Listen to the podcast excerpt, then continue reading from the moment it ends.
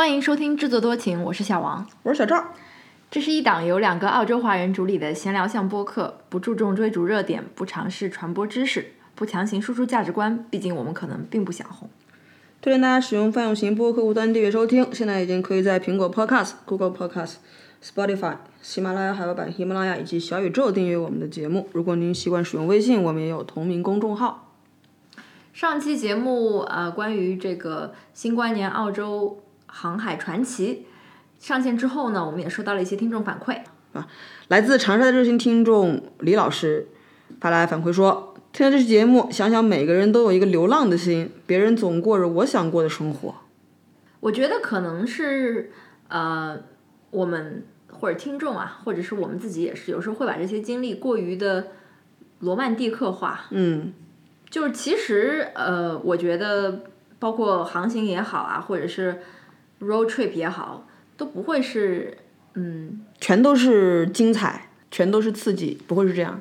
有很多吃苦的部分，只不过事后回想起来，觉得那也是有意思的，所以说出来的时候可能会比较轻描淡写一些。就是经历的一部分嘛，对吧？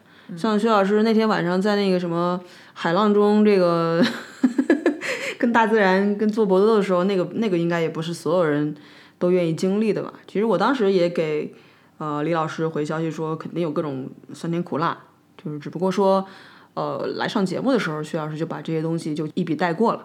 仅仅是在船船上这个淡水的呃这种珍惜程度啊，包括你很多时候需要跟自己这个浑身都是盐水的这个自己、对啊，对啊，呃相处吧，我觉得就是挺难的。对，就好像我之前是非常向往乡村生活的。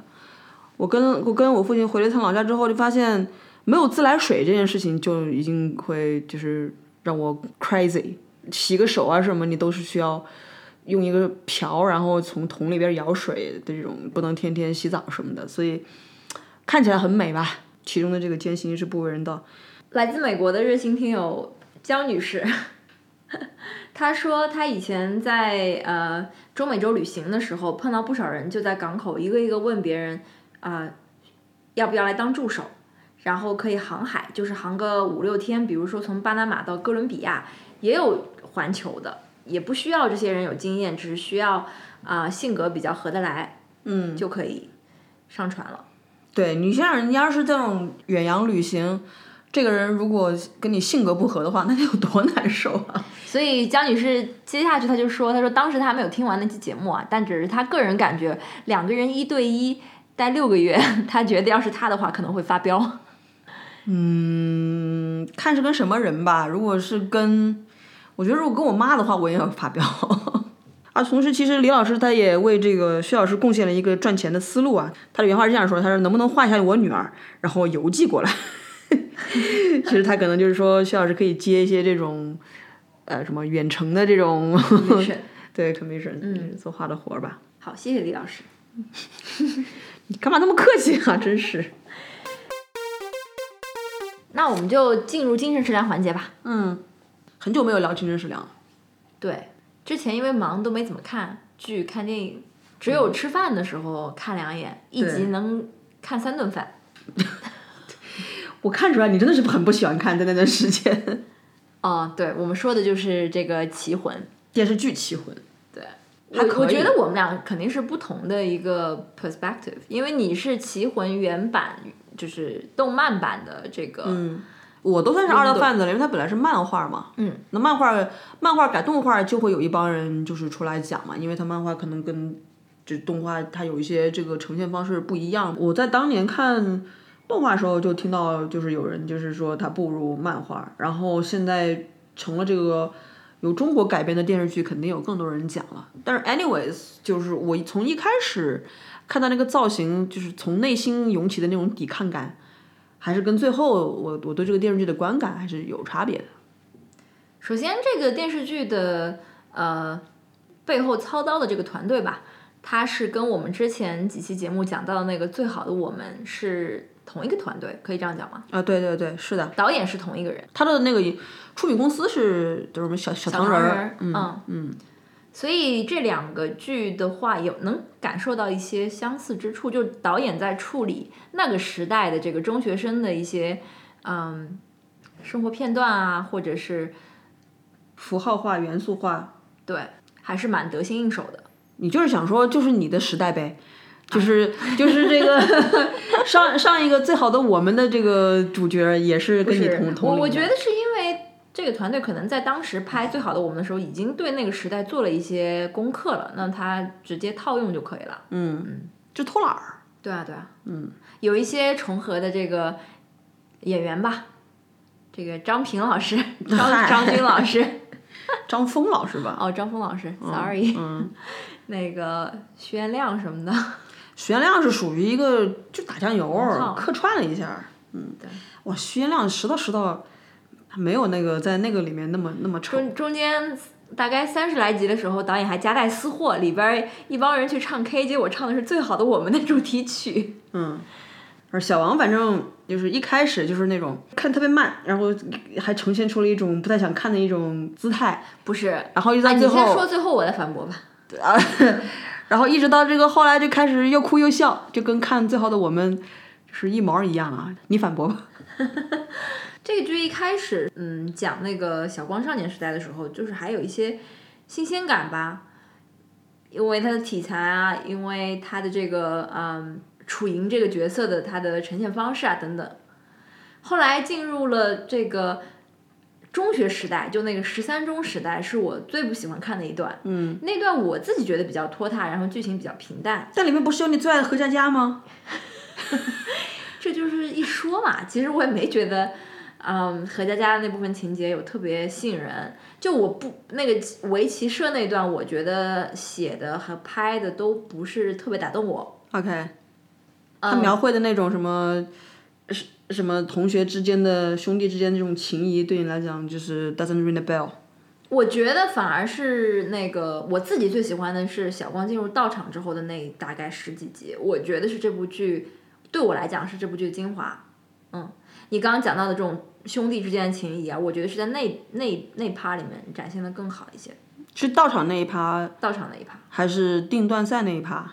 就他在道场，从进入道场到他参加定段赛，一整个就是在道场这一趴。嗯，然后当他离成定段赛之后的那些，当然重点就是在楚莹这个消失这些，嗯，也算是这部戏的高潮吧。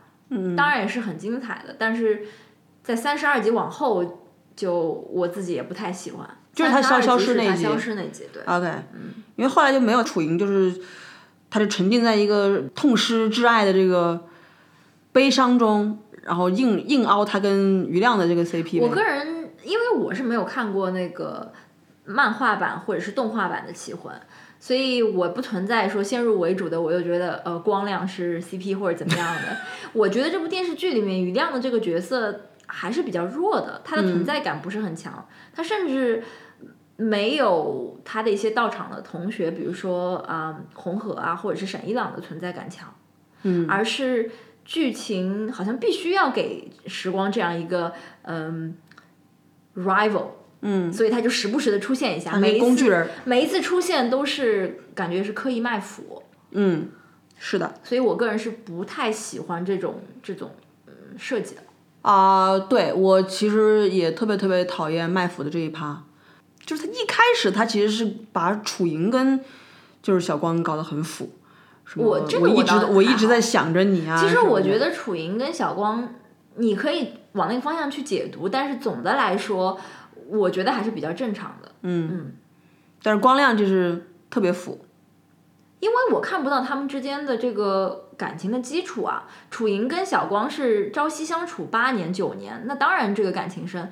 于亮跟时光，OK，你可以说你小时候大家下了两盘棋，完了对他打击就如此之大，以至于他呃要怎么样去韩国学习六年等等等等。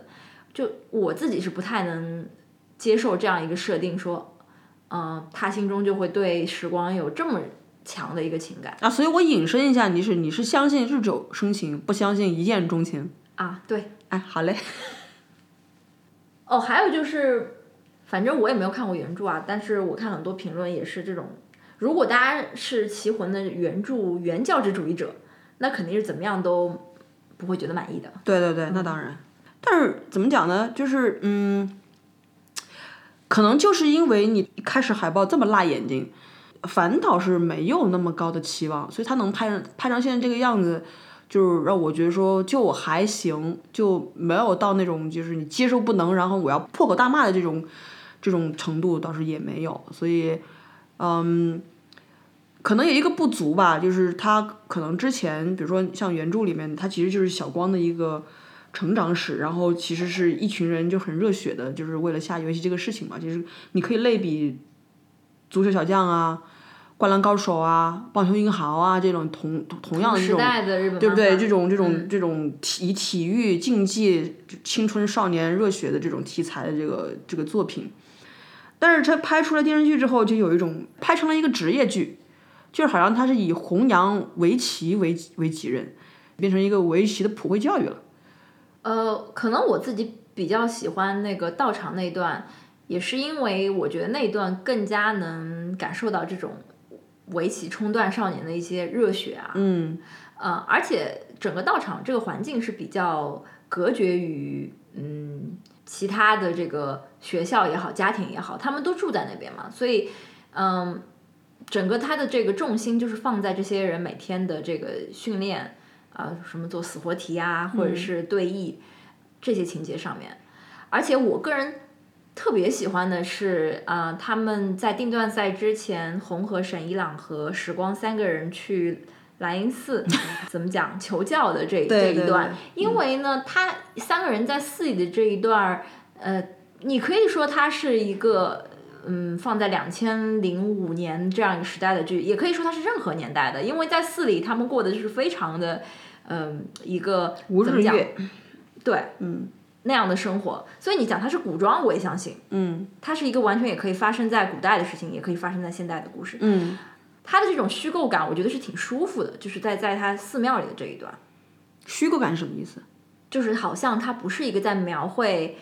我们身边的故事的这样一个电视剧，它有那种，因为我觉得看动画或者漫画的时候，你可以接受它完全不合现代就是身边生活的这种逻辑，但是看电视剧的时候，大家总是苛求说啊这个不合理啊或者怎么样的。嗯。但是它一旦放到了莱茵寺那样一个 setting 下面，它就无所谓合理不合理了，因为他在庙里。这个故事从一开始就是不合理的，怎么会有一个鬼魂从南梁穿越过来，然后就就只在他只有他一个人能看见，所以他整个故事对他的就这样一个基调。他的这个楚莹的这个趴当然是有这个嗯玄幻的这种嗯调调在，但是他要讲他的，但是因为电视剧嘛，而且又是这个中国改编，所以他总是要加入一些真实的元素，比方讲他一开始要讲九七年香港回归，也不知道为什么要讲这个。然后中学的时候也会加入很多就是真实的这种元素在在里边。哎，对，说起来，建国之后动物不是不能成精吗？他怎么就？所以这个剧是网剧吧？还是在电视台那个上线？网剧，网剧。OK，爱奇艺的嘛。有可能网剧就没有这么严格的审查制度嘛？他可能说动物不能成精，棋盘可以成精。而且呢，就是我觉得呃，在冲段最后呃。这样的一个设定吧，就是有人成功了，有人失败了，而且是永远的丧失了定段的机会。嗯嗯，反正也是挺真实的吧。嗯嗯，是的。那我想问小赵，觉得从演技来讲，你觉得这部片子里面有没有比较突出的演员或者角色？演技？嗯，没有。他其实就是一个非常漫画化的一个。就是他就是因为自己是一个漫改剧，所以他不需要有那种很真实的演技啊，那就是让你觉得让你觉得很自然。我知道他是漫改，就是他的演绎很符合他漫改的这个 nature。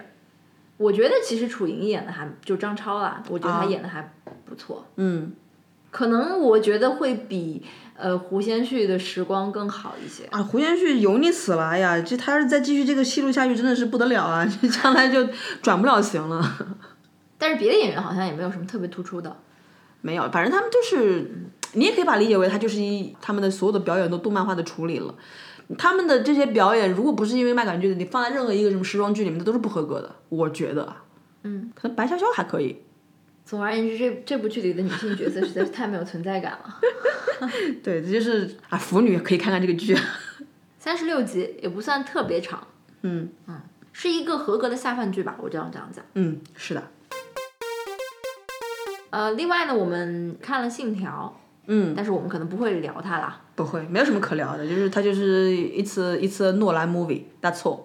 然后还看了一部王全安大概十年前的电影吧，叫《团圆》，嗯，讲的是一个四九年从大陆去台湾的老兵在呃年老之后吧，重新回到大陆探亲，并且想与他当年的大陆的结发妻子再续前缘，呃的这么一个故事。你讲的太轻描淡写了。这个人在四九年的时候抛妻弃子去了台湾，在台湾又跟另外一个女人结了婚，然后他在那个台湾老婆死了之后，他又回到大陆来找自己当初的老婆，并且要把他当初的老婆从他现在的丈夫身边夺走的这样一个故事。这样讲是不是？这部这部电影在看之前呢，由于我的这个豆瓣有灵的评分是比较低，所以我其实没有很高的期望值啊。我自己以前也没有看过王全安的其他电影，包括什么《图雅的婚事》啊，《白鹿原》，我都没有看过。OK，所以我没有什么太高期望值。但是真正看完之后，我还挺喜欢这部电影的。我觉得王全安作为一个北方人，他描绘的这种上海里弄市井的场面，还是听听听听真实的。他觉得王全安作为一个北方人，能够拍出这么有上海市井味道的东西，是很值得肯定的。那很正常啊，他其实只是他把这个 setting 放在上海而已啊，他可以是这个人可能是从北京走的，从陕西走的，从云南走了都是可能的呀。当然是可能的。我指的不是说他这部电电影用上海话去讲，它就是一个上海电影了。但是我说的是他对于这个理论里面，包括邻里之间的关系，包括他们饭桌上的这个呃怎么讲布局吧，嗯，包括菜市场的那些，那就可能是美。术指导做的呀。对，有可能。对，那你这个电影但是导演也是一个法北方官的人呀。作为北方人，他说：“哎，我北方的，哎，没纸，你把这些都弄好吧，反正我也不懂。”Anyways，大家听这个节目的这个热心听众，大概多少都能发现，小赵对于上海和上海人是有根深蒂固的偏见。I'm not alone。And so what？小王终于爆发了，被我打压了这么久，终于要爆发了是吧？没问题啊，我们欢迎一切的争论，我们就是一个互相 学习的一个过程嘛，对吧？本期是主播吵架特辑。没有吵架，吵什么架？就是一个对上海沙文主义的吐槽。我怎么就沙文主义了？对，没有没有没有没有没有没有，我是最不沙文主义的。对你完全没有那个。OK OK，啊我觉得，嗯、林峰的表演，或者说林峰和卢燕的表演，还是我感觉有一些刻意啊，跟卢燕还可以吧？对，尤其是林峰嘛，嗯，对，有一些刻意跟做作。我觉得卢燕的表演也算是正常吧。你比如说一个老太太，然后见到自己当年的这个，因为他们分开的时候还很年轻嘛，嗯，可能有一些那种小儿小儿女的姿态。也是可以接受的，林峰就过分了，像瞎子似的。我有好几次我都说他是不是瞎了，就是那种眯缝着眼那样。嗯，演演最好的还是那个，就啥玩意儿啥根，徐才根就是演的是卢燕的第二任丈夫吧？嗯嗯，他是一开始是完全把自己的这种情绪给掩饰起来，嗯。后来也是借着酒劲儿，慢慢的把它释放出来的一个过程。我后来就是事事后想了一下，他是非常有心计的一个人。我我当时就我看的时候就跟你说，他说这事儿你要跟子女讨论，这这句话我觉得就是挺有策略的，嗯，因为显然他的子女都是不会同意他妈妈跟着这个前夫去台湾的嘛。对我不要做恶人，让他们来做恶人，我没有问题，是他们反对你走的。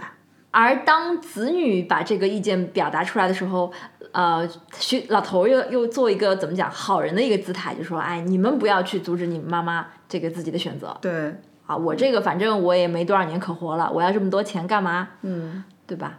对，所以后来那个林峰他也讲了，他说我算是看出来，说你你们家那老头儿啊，那个是你好着呢，然后 可能也觉得说他他是很有手段的啊，一个人。不过我觉得每个人都是很复杂的吧。就像他去菜场买蟹的那一段，我其实还挺感动的。嗯，就因为他是一辈子对自己都很拮据的一个人，但是在宴请，嗯，这样一个这个林峰这个角色跟他来讲，真的是一个敌对关系吧。不论是从当年的政治立场，还是从目现在他回到这个家里，他的目的，他都没有道理说要为林峰的到来而去买最贵的那个一百块钱一只的蟹。没有啊，我觉得很有道理啊。中国人最讲究的是就是面子呀，讲面子讲排场嘛。但是面子跟排场是，如果对方知道的话，他当时有各种的东西可以买。我觉得他当时不是为了面子才买了这个最贵的蟹给给这个林峰来吃的，他只是觉得远道而来不容易，嗯，哪怕这个人对他是有怎么讲攻击性，我我我的看法可能跟你不太一样，我就认为他买这螃蟹，他反倒是一个是面子，第二个他也是一种进攻吧。就比如说他他像可以向他老太婆就是展现出说，我也不是一辈子都抠抠搜搜的，我也是可以买一百块钱一只的螃蟹的。而且你看他买这螃蟹之后，他如果是他没有这种 show off 的这种心态，他完全可以不告诉他老太婆说我买的是一百块钱一只螃蟹，对吧？他不他他提回去就是说这螃蟹一百块钱一只，我买了四只。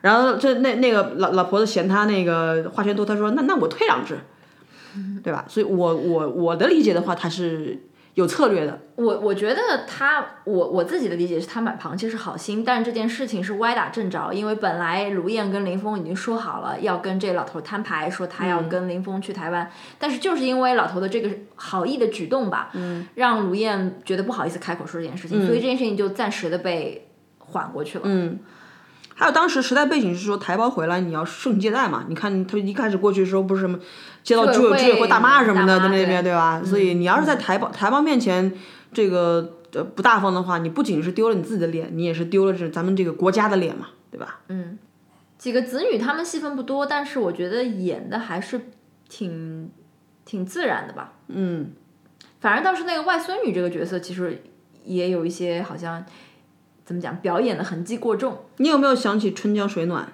有啊，就就有同样的感觉，就是也是这个第三代的这个角色有一种表演痕迹过重，不知道他为什么会被选角选进来的这种感觉。嗯，嗯，莫小琪上戏毕业之后来澳大利亚读了金融会计双双硕士，澳大利亚真是一个藏污不对、卧虎藏龙的地方。张萌也是对吗？对，呃，张萌可能本科就来，就是这些不太红的女演员都来澳大利亚读一个什么？小王，你努努力啊！嘿反正这个电影就是回头再再去琢磨，觉得有挺多可以琢磨的地方的。嗯，其实我蛮感慨的一点就是，这好像是零九年、一零年的时候的片子嘛。对，然后就我觉得现在已经不会有投资人或者是说这种那种创作者，他们愿意去碰这样的题材了。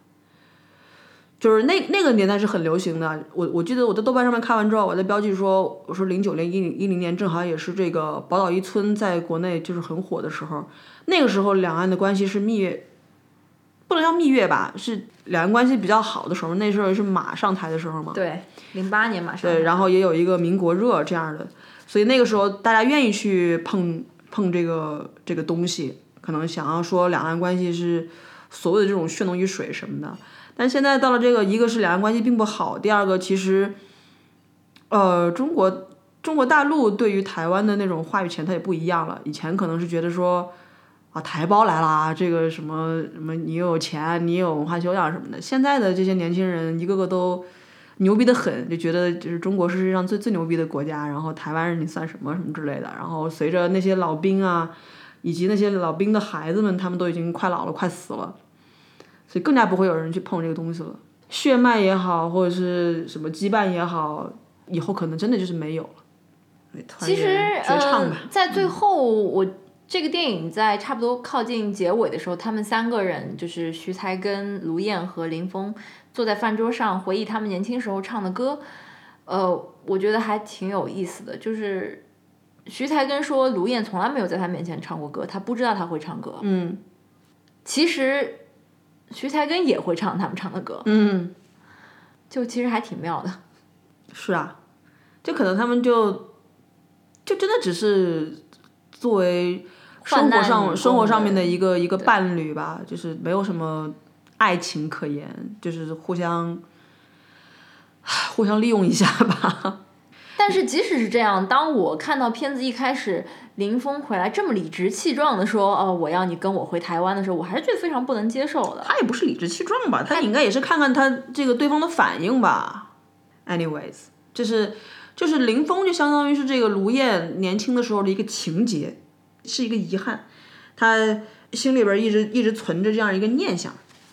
到后来那个那个林峰自己不是讲吗？他说就说其实我也我也我也带不回去，嗯，可能也只是想想而已。那回去之后他们俩能有什么好结果？那也不一定。会不会有一些什么隐喻在其中？对，对，而且而且我刚刚忽然想起来，如果有另外一个，如果说有另外一个隐喻的话，呃，从拆迁还是咋回事？之后不是不是搬到新房里边去吗？对，就是因为自己已经已经搬得太远了，然后可能不方便，然后这些儿子女儿以前住在小房子里面的时候还老回来，现在都已经不回来了。其实这也是可能也是一个隐喻，台湾跟大陆之间的这这种这种这种关系嘛，也是越来越远，心理上越来越远，距距离上越来越远。嗯，都不回去了，都不都不会再团圆了。反正呃，觉得这部电影还是不错的。嗯，呃，也接下去可能有机会的话，会看一下王全安的其他的一些作品。嗯，虽然我家也有台湾的亲戚，但是其实我奶奶从来没有找到过她那个失散多年的大哥。哎，小王，其实你家里是不是也有一个在台湾的亲戚是吗？就是我我家的话是呃，我爷爷的表哥。他也是四九年的时候，嗯，迁台。当然，他当时因为，嗯，可能他已经有一定的这个军衔吧，他是带着夫人一起去的台湾。后来在就是两岸嗯通航之后，他就是带他的夫人回过大陆几次。嗯，当时就来看我爷爷嘛，所以他们就是互留了联系方式。嗯。他的儿子因为也是在嗯，就是军队里面服役的，所以之前可能也呃在退休之前吧，也没有什么太多机会来大陆。反而是他的孙女，因为是嗯做学术工作的，所以经常有一些学术会议。大概在我印象中是九十年代呃九十年代末两千年初的时候。呃，经常会来上海开会，所以这个时候呢，他也会带带他爷爷爷吧来看望我爷爷，然后有的时候啊，我我父亲或者是我叔叔会去接待他，所以嗯，就有一些联系，不是特别多吧。嗯，我二零一一年去台湾之前呢，我就给我的这位表姐吧写了一封电邮，然后就是大概讲了一下我我会去旅行，然后想看望一下他的爷爷吧。因为当时，呃，我爷爷已经去世了。后来呢，我们就是在，他就加了我 WhatsApp，然后我们就聊了一会儿。后来到台北的时候，嗯，他们是非常热情的接待了我吧。我去到他爷爷嗯家的时候，因为他爷爷当时已经有患有比较严重的阿兹海默症。二零一一年，他作为一个这个嗯前将领吧，他不知道谁是马英九。但是呢，他他们子女跟他讲话的时候，也是要通过一个白板，基本上要写把关键词写在上面，然后跟他再讲。这时候他们就把我爷爷的名字写在那块白板上面，然后他就说：“他说他是用安徽话说的，他就说这是我表弟啊。”所以就是说，老人他不知道不知道马英九是谁，但是他他记得他表弟是谁，这很正常啊。阿兹海默症是一个退化的一个东西，你最先认识的人，最后忘记。对对对，但是。毕竟他们也这么多年没有什么联系了嘛。我是你表哥红旗。什么鬼？然后呢，呃，就是他也问我说：“你是一个人来台湾的？去了哪些地方啊？好不好玩啊？什么之类的。”嗯嗯呃，所以我我跟我的表姐，呃，之后还多少还保持联系吧。每年过年的时候会问候一下。嗯嗯，就是就是这样的一个故事。嗯。所以他们家没有没有遭遇说我们在电影里看到，或者是经常凡是涉及眷村的文学作品也好，影视作品也好，经常会讲的那种大陆的什么妻离子散啊，跑到台湾又又重新呃，就是组建家庭。在在我我家的这个这位我的这个表爷爷他们家没有发生了。就他应该有这种母子分离或者父子分离吗？呃。就是他的，他跟他的父母，当然有，当然有，嗯。他自己回来的时候，他的他的父母就已经是不在了，不在了，对。嗯，那应该是挺挺遗憾的吧。小赵最近是不是还看了一个关于这个秦朝的电视剧？是我的另外一个下饭剧啊！这个小王，他就因为他已经有了自己 iPad，所以小王就这次没有偷看。妈，因为最近我在呃看完《奇婚》之后，就是觉得。吃饭的时候有点没味道，所以我就打开了一个 YouTube 首页上面推荐给我的这个《大情妇》来看，看的我是一肚子的火。嗯，强烈不推荐对于史实有洁癖的同学们来看这部剧。嗯，如果只是当背景音的话，还可还可以。它给我来讲一个正面的作用是什么？就是它让我去看了九六年呃非常坎坷的一部电影，叫《情颂》。小王是不是也听说过《情颂》这个名字啊？没有什么印象。OK，我我对于《秦颂》这部电影是一直是久闻其名，但是但是没看过。原因可能是因为《秦颂》它后来被禁掉了，就是它没有在全就是全国大放大范围的这个放映吧。为什么呀？这个东西波米在反派影评里面讲过，他说那个周耀文导演就是这个片子导演，呃，周耀文他也是呃中国第五代导演里面的这个算是代表人物之一吧。他当时拍拍了这个《秦颂》这个电影之后呢，当时其实已经已经可以放映了，但是当时大领导就是喜欢吹拉弹唱的那一位 OK，讲了一句说，用秦始皇来编故事，这合适吗？他只是讲了一句这个话。然后就说什么有武警的人就半夜就冲到他家去，然后就让他把所有的拷贝都给收起来，然后不然后不让他在全国放映啊什么之类的。导演就还是把这个片子送到了西班牙电影节去去展映。反正这个片子反正就是在电影节放了，然后在国内是没有公映的。当然，因为据大领导自己说，因为这个片子作曲是是赵继平做的音乐嘛，赵继平可能跟大领导有一些交集，因为大领导喜欢做一些你知道就比较风雅的事情。Long may he live 啊！就拖赵丽萍递条子，就是说这个事情。大领导就说说，我当时记过，我记得我讲过这句话，但是我也没有让他们去进呢。然后讲完之后就是说，哎，没关系，就是电影啊，没有就是没有那么重要。然后波米当时可能是在讲这个电影院要不要重开这件事情上面，然后就说到现在也是一样的，振聋发聩啊，说电影真的没有那么重要什么什么的。但是我看我，但是我看完之后，我觉得可能没有这么简单，可能不只不只是大领导讲了一句话说，啊，是里面有一些影影射的东西。非常非常非常严重的这个影射，我不想剧透给你，或者这样讲，这个片子让我想起毛泽东，或者是 any 独裁者 alike，这这是以及这种专制统治和呃文艺创作之间的关系。嗯嗯，我我我我不剧透给你，但是我觉得就是任何就是。呃，没有看过这部片子，然后同时又就是对于中国电影的这个就是思想性有一定要求的这个听众，都可以去看看这部电影。这个条目在豆瓣上还存在吗存在，？OK，嗯，你可以自己去看，好呀。而且有不少好影评。你知道我为什么会去就是挖这部电影来看？我当时看《大情妇》的时候，下面有一个人把自己写的论文贴出来了，就是说，呃，中国影视剧对于秦朝的这个看法吧，和它的这个。呃，呈现方式其实代表着中国对于大一统叙事的这种变迁。这是他的论文的、这是他这是他的论文，然后他在里面就举了，包括这个秦宋啊，呃，荆轲刺秦王啊，包括英雄啊，英雄你应该是看过的，嗯，包括近年来有一些很多对于秦朝以及秦始皇本人的一些影视化作品的一个一个创作的一个热潮吧，嗯，我觉得他讲的蛮有道理的。嗯，他让我对于大一统这个事情产生了一点，就是我自己其实因为是被 brainwash 长大的嘛，嗯，所以我我是从本质上，就是我是认同大一统这个这个讲法的，就是就是说啊、这个书同文，车同轨，然后统一度量衡什么的，这是一件好事情。但是如果你从没有那么革命的观点来看，没有那么马克思不是马克思，没有那么中国特色的这种史观来解读的话。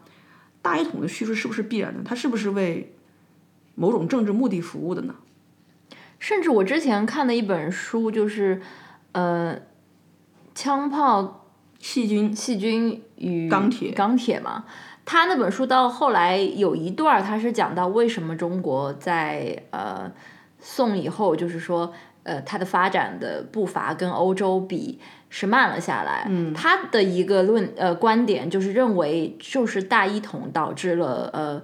中国的这个发展的速度放慢，而欧洲在当时、或者是到今天为止，一直都是那种各个小国分裂的状态。对，嗯、他是举了这样一个观点，我觉得还是有他的道理在的。嗯，所以无论是呃大情赋也好吧，哎，大情赋的功劳就在于他让我看了这个秦颂，然后我会有这样一个呃对于秦朝的叙述方式的这样一个反思吧，就是我觉得那论文写的是他贴出来那一部分，就是还蛮发人深省的。所以呃，第一个是推荐大家去看《秦颂》，第二个是大家呃闲来无聊的话，可以看看大秦赋下面那一篇影评，就是有一部分你说的是在 YouTube 下面的影评。啊，不是是豆瓣，哦，OK，嗯嗯。还蛮还蛮妙的。我们很快的说一些别的吧。好啊，好啊，好啊，嗯。小赵最近有看什么值得推荐的文章吗？哦，我那天翻了一下黄章进，你知道是谁是吧？不知道。黄章进是大象公会创始人，然后他也被称为是黄教官，然后他可能也是一个投资人吧，算是投资人吧。嗯。然后他那天公号里面推了一个文章，我就去看了一些他之前的呃文章，然后里面有一篇大概是九月份的时候写的，他叫《六岁的儿子不想让同学看到我骑电动车》。然后这个文章它其实不是很长，他就是讲说他在送他儿子去上学的时候，他儿子会跟他说你。就是把电动车停在面包车的后面，不要让同学看到。然后他就由此就说啊，他就发现孩子对于车这件事情的观察，其实是他与他对于阶级这个事情的一个感知。然后他举了一个例子，这个例子很好很好玩儿。他说，呃，他在他有个朋友在上海做国际教育，然后他还做了一个公益项目，等于是把农民工的子弟啊。弄在一起就是搞一个这种像 training camp，就就是就是给农民工的子弟以教育，并且组织农民工的子弟去看看他们老家，然后做一些这种 excursion 这样的，对对寻根不是也不是寻根，就是感知一下你的老家嘛。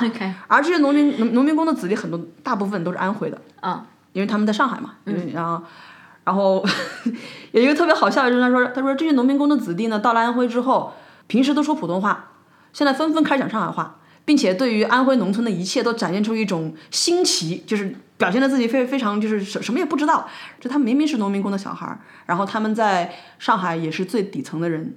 但是他到了农村之后，就展现出一种城里人的优越感，然后这些 他的同龄人们呢，一开始被吓到了，觉得哦，城城里面来的孩子讲的上海话，什么都都很新奇，什么之类的。后来他们就发现，说这些孩子的户口其实都是他们这个村里面的，他们在城里面是被人看不起的。于是这些孩子，这些农村里的孩子自己有了这个非常高的这个自信，安徽话讲的越来越响亮。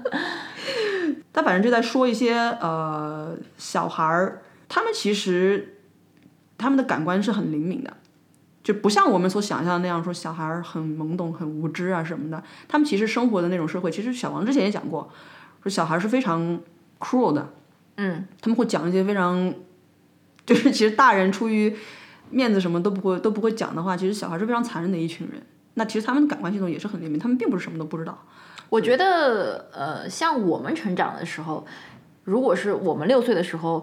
互相就是同学之间的这个贫富差距还是非常小的，所以你可能感受不到。我自己有有类似的想法，就是刚刚这个作者所讲到的，说，嗯，儿子不想让同学看到我骑电动车。我有类似的想法，大概是在我初中的时候，嗯，就当时因为我爸有一段时间可以呃用一些公司的车，他有一些嗯工作的关系吧。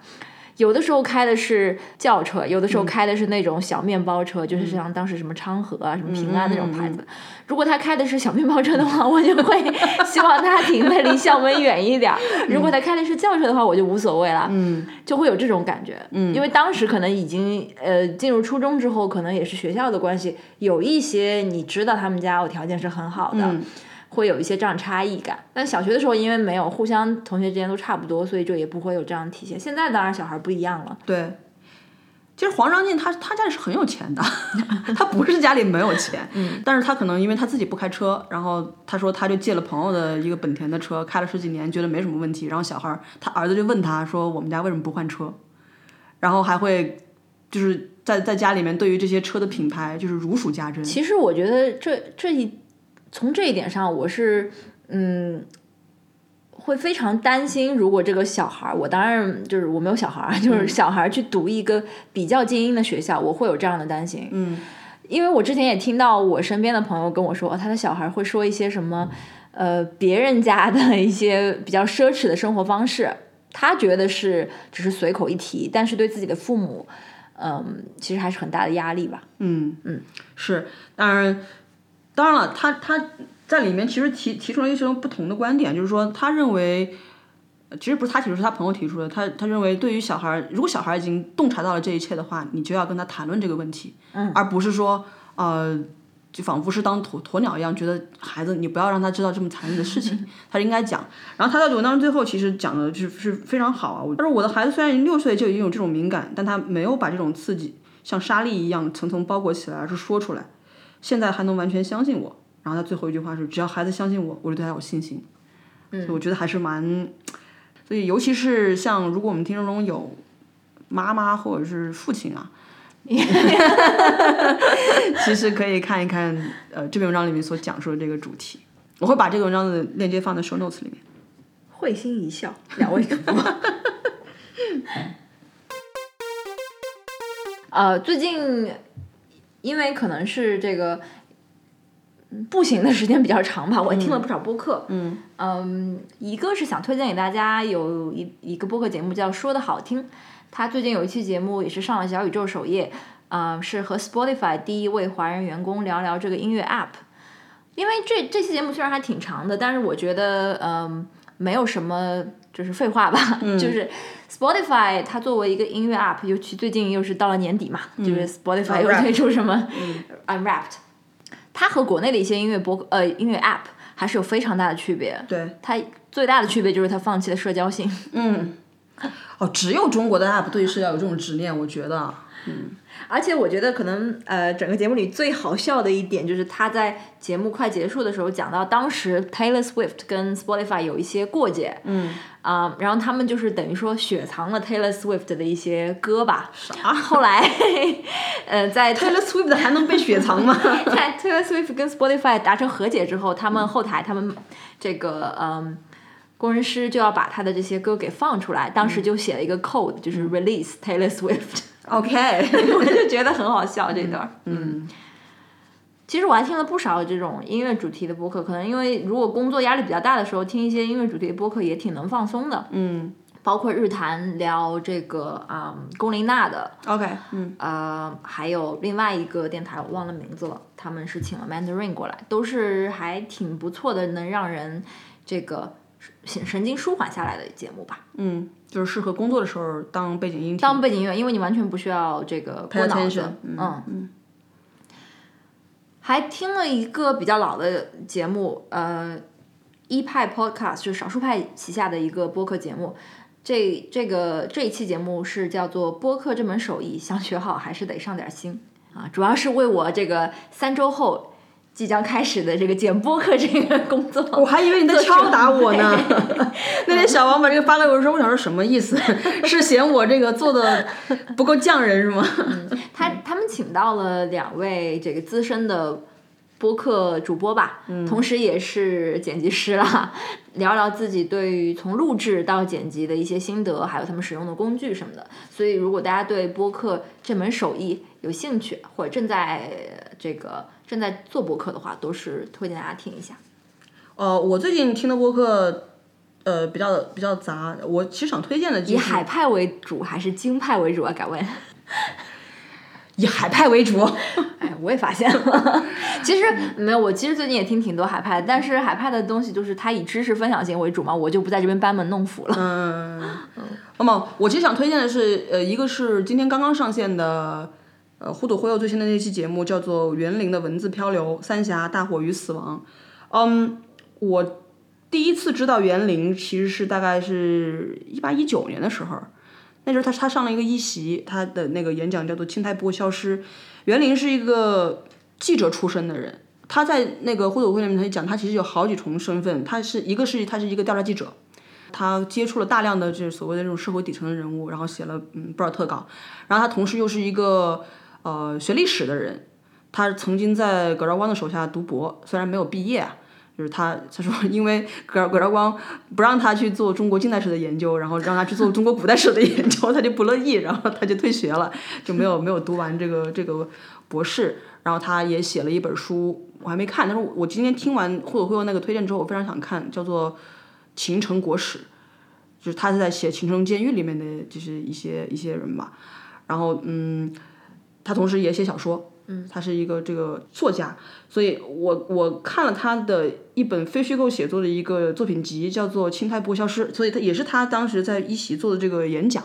推荐大家如果对于非虚构呃有兴趣的，嗯，可以听一听呃，他上的这两期播客，一个是一席的，一个是忽左忽右哎，那他上《忽左忽右》是聊他的新的作品吗？呃，对他有聊他的新作品，那也有聊他整个的这个写作这个经历嘛。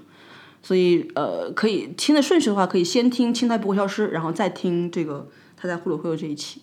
嗯，好吧，好的，那么这一期节目就先录到这儿。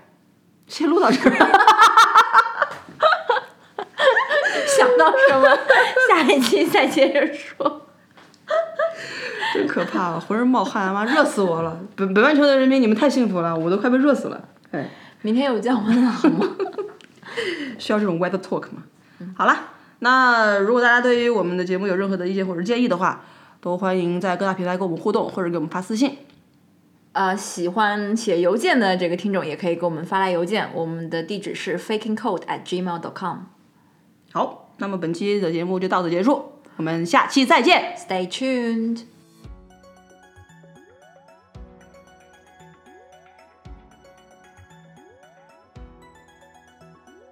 不说还要固定片头吗？